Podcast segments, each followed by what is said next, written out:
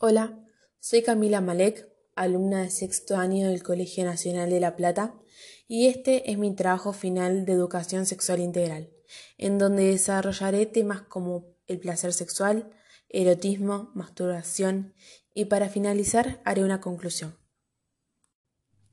Cuando hablamos de placer sexual, nos referimos a un sentimiento de gusto, disfrute, satisfacción en una relación afectiva sexual.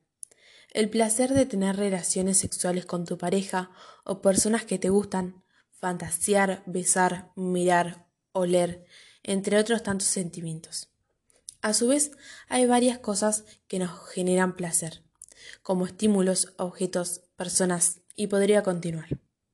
Algunas cosas están muy sociabilizadas a través de los medios de comunicación, redes, culturas, pero es verdad que cada sentimiento de placer es único y personal.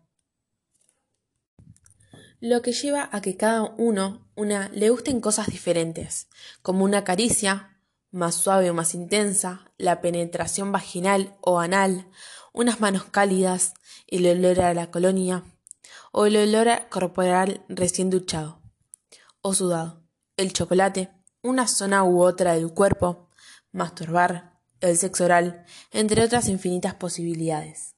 El placer lo percibimos a través de nuestros cinco sentidos. Así, cada una, uno, percibe diferentes maneras los placeres como personas en el mundo.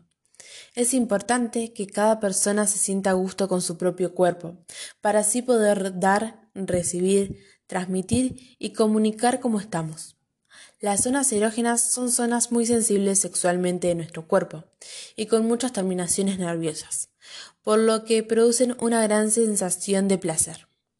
Algunos ejemplos pueden ser el pene, los testículos y el ano en algunos cuerpos, la vulva con labios mayores y menores, el clítoris, el pubis, la zona del ano, la vagina y los pechos en otros. Pero cada una uno tiene una zona erógena diferente oreja, cabeza, etc. La imaginación y las fantasías sexuales tienen un gran potencial de generar placer y deseo, ya sea por momentos vividos o inventados pero excitantes. Para conseguir una experiencia placentera hay que tener en cuenta algunas cosas como por ejemplo nuestra autoestima, tenemos que tener amor propio a nosotras, nosotros mismos y nuestro cuerpo por sobre todas las cosas. Cuidarlo, mimarlo, nos va a hacer bien también a nosotras, nosotros. Una buena comunicación, la sinceridad, el respeto, la confianza son potenciadores del placer. El poder comunicarme con mi propio cuerpo va a hacer que me pueda comunicar con el otro también.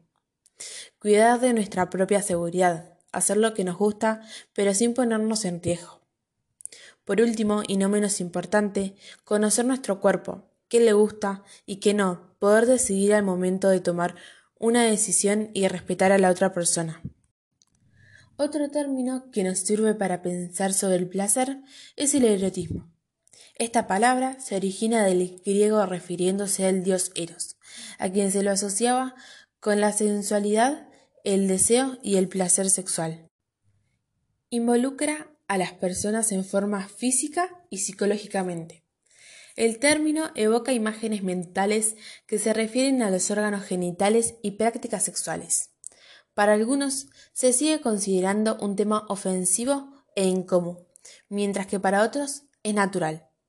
Se suele definir como la comunicación y actividad en pareja o individual, donde intervienen distintas emociones, sentimientos y actitudes, como por ejemplo besos, abrazos, estimulación oral, masturbación, etc., que conllevan al orgasmo en búsqueda del placer sexual. Esta práctica permite a las personas descubrir los estímulos que les resultan tanto placenteros como los que no. El lenguaje erótico involucra todos y cada uno de nuestros sentidos Intervienen sentimientos como el amor, el deseo, intercambio de miradas, palabras, gestos que le indican a la otra persona nuestra aceptación y comodidad. Según varias, varios sexólogas, sexólogos, no existe una práctica determinada como normal o anormal cuando se trata de erotismo y sexualidad. Es responsabilidad de cada una, uno, expresar nuestros sentimientos, lo que nos parezca placentero o incómodo, y de la persona con la que compartimos la práctica sexual poder escucharlas y respetarlas. Cuando hablamos de temas de erotismo y de la necesidad de conocerse para saber qué nos gusta y qué no, no podemos dejar de tocar el tema del autoerotismo, es decir, la masturbación. Esta es la obtención de placer sexual mediante la autoestimulación de órganos genitales y de las zonas erógenas. Es una manera de descubrir y aprender a conocer la propia sexualidad. La estimulación para llegar al orgasmo o en caso de los hombres, aprender a controlar la eyaculación. Algunas personas se sienten avergonzadas al masturbarse, pero la realidad es que tanto hombres como mujeres personas trans, de género no binario y otras identidades se masturban, siendo esta práctica un acto completamente normal, aunque existen diferentes mitos como si fuera sucio o vergonzoso. Este acto se puede dar tanto en personas solteras como en pareja. La masturbación femenina comienza en la pubertad y adolescencia, generalmente, pero no hay etapa específica de iniciación y finalización. La masturbación ayuda tanto a proporcionar el bienestar emocional como el bienestar físico y sexual independientemente de la edad. Cuando hablamos de masturbación, nos referimos a tocar, hacer presión, frotar o masajear el área genital, los pezones u otras zonas erógenas de una persona con los dedos o contra un objeto, como una almohada. También puede incluir la inserción de dedos o un objeto dentro de la vagina o el ano o la estimulación de los genitales con juguetes tales como un vibrador eléctrico. Está bien usar juguetes o estimular cualquier parte de tu cuerpo que se sienta bien. Hay tantas maneras diferentes de masturbarse como personas, siempre y cuando lo que hagas no sea peligroso para vos o para otra persona. Puedes masturbarte como quieras. No significa que por masturbarte vas a perder tu virginidad, dado que se asocia a la idea de que la apertura vaginal Está cubierta por una membrana que se rompe durante el sexo vaginal. Este es otro mito del que podemos hablar más adelante. ¿Sabías que el clítoris es el origen del placer sexual más profundo de la mujer y tiene aproximadamente 8.000 terminaciones nerviosas? ¿Sabías que es el único órgano humano con la exclusiva función de dar placer? ¿Sabías que se le ha dado tan poca importancia al placer femenino que muchas personas no saben dónde encontrarlo exactamente? Es mucho más que en cualquier otra zona del cuerpo femenino. Y eso explica las sensaciones experimentadas en el coito y la actividad sexual. La estimulación en las zonas erógenas de la mujer es muy común, pero muchas mujeres tienen miedo o vergüenza porque sigue siendo un tema del que no se habla. Los temores son injustificados. Por eso, los expertos en este tema puntean sus aspectos positivos, como por ejemplo, conocer mejor tu cuerpo, aliviar el estrés, mejorar el estado de ánimo debido a la liberación de endorfinas, mejorar tu vida sexual, mejorar la relación con tu pareja. El placer propio no genera ningún efecto negativo sobre la salud sexual, todo lo contrario. A la hora de masturbarnos, no hay posibilidad de quedarnos embarazadas o contagiarnos de alguna enfermedad de transmisión sexual, pero sí ocurre cuando usamos algún tipo de juguete sexual que no sea tuyo y sí de otra persona, o cuando se trata de contacto con los genitales. Por eso es importante higienizarlos antes de usarlos. Y si es un objeto que sirva para penetrar, cubrirlo con un preservativo. Si notas algún raspón o irritación en la piel, puedes usar un lubricante personal adecuado. Evita las cremas, vaselina o aceites, las cuales pueden irritar tu vulva y tu vagina. Las irritaciones o infecciones pueden aparecer si sos sensible a las cosas con las que te masturbas. Además, los gérmenes anales pueden causar infecciones vaginales y del tacto urinario.